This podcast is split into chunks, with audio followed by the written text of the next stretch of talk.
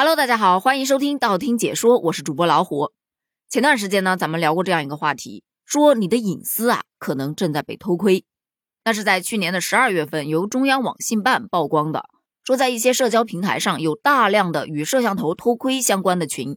当你进入这相关的群聊之后，会发现里面的内容非常的露骨，有些人还不定期的发一些摄像头的实时画面。而你如果想要看更多，你就得花钱去买这种摄像头的 ID。我记得那时候曝光的是四百个摄像头的 ID，仅仅只卖一百五十块钱。你可能想问啊，这个 ID 到底指什么呢？其实就是指这些摄像头的用户他的用户名和密码。也就是说，你获取了用户的 ID 之后，你只用输入进去，你的电脑屏幕上就会出现大量的摄像头的实时监控画面。画面中的人在做什么，你是一目了然的，但是他却并不知道你在看他。想想都觉得毛骨悚然。而当时曝光出来说的是摄像头的偷窥黑产所贩卖的这种摄像头，它大多是面向像酒店、家庭、卧室等私人场所的。而当时中央网信办也已经重拳出击了，处置了摄像头偷窥黑产的有害信息，再包括处置了违法交易、啊传播有害内容的账号。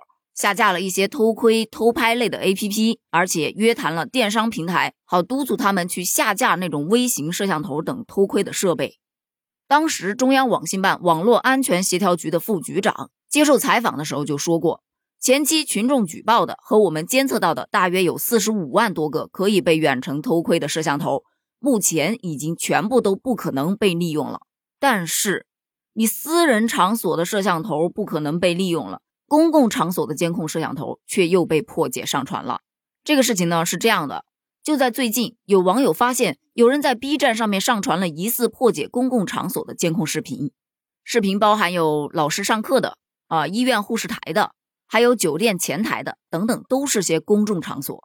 而且据网友曝光的，就说评论区十分的不堪。其实可以想象到，都已经喜欢去偷窥别人的隐私了。他能说出什么特别好听的话来呢？另外，我个人认为，被传到 B 站上面去的这些视频，它的广泛流传度会比之前咱们说到的那种在偷窥群内部传播的，它的影响要大得多。毕竟 B 站的日活用户已经突破了六千五百万，而且还在稳步上升。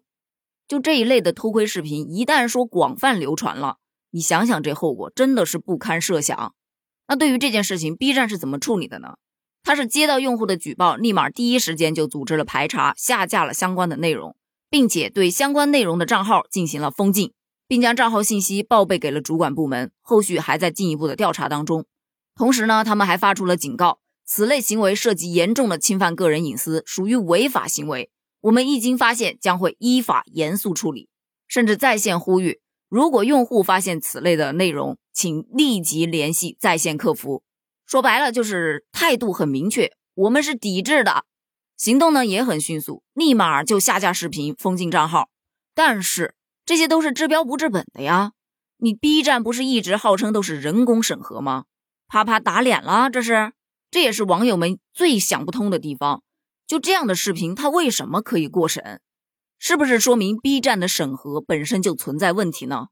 另外，你仅仅只是去禁封人家的账号。他可能说换一个账号再从头来，所以封禁账号根本就不是一个长久的措施，需要的是顺藤摸瓜，搞清楚这些摄像头是怎么样被破解的，这些上传的用户又是怎么样以哪种途径获得了这些监控内容的，而他们又是怎样避开了 B 站的审核机制上传视频的，这都有的查呀。所以不可能说你就丢一个处理公告出来就能平息众怒了。虽说 B 站查案他可能不精通，但是报警总会吧。之后，你所需要做的就是配合警方的调查。另外，第三点，我想说的就是，你都已经查封了这些发视频的人，那对于观看了一定时长的用户，你是不是也应该去封禁呢？毕竟没有这种需求，他就不会有这种市场。那既然有人愿意冒着风险啊，把这些隐私视频放上来，那肯定就是说明有这种市场喽。而在现在这个大数据时代，你单单通过观看时长，基本上就可以锁定谁是有这种需求的了。